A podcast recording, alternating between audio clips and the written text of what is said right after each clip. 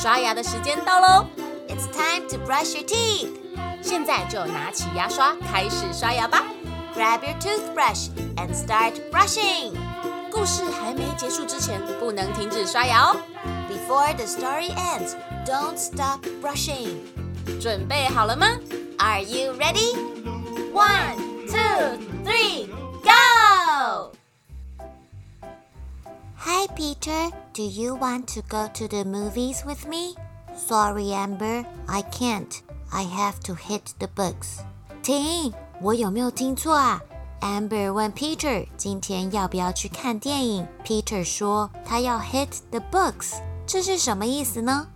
Hit 是打的意思，book 大家应该都知道是书本，那 hit the books 就是打书本的意思喽。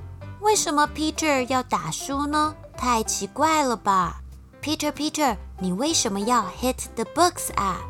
I have a big exam next week。哦，Peter 说 next week，也就是下礼拜有一个 big exam。exam 是考试，big exam 就是大考。Peter 有很重要的考试，所以要 hit the books。想想看，有想到 hit the books？ 是什么意思了吗？有重要的考试，当然是要认真读书啦。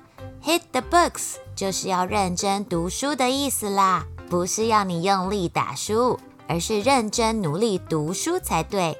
Peter 要回家认真读书了，那 Amber 呢？你要去哪里呀？Then I'm going home to hit the sack. Hit the sack，糟糕了。Amber 该不会生气要回家打什么吧？不是啦，我是想说 Peter 不能去看电影，那我就回家睡觉啦。原来 hit the sack 是睡觉的意思，不要误会了。睡觉除了 go to bed 之外，还可以用 hit the sack 或 hit the hay。sack 是麻布袋，hay 是干草。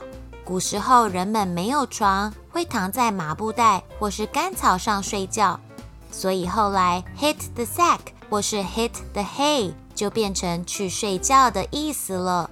好有趣哦！你们学起来了吗？再复习一次今天学到的有趣俚语吧。Hit the books 就是去读书，hit the sack 就是去睡觉。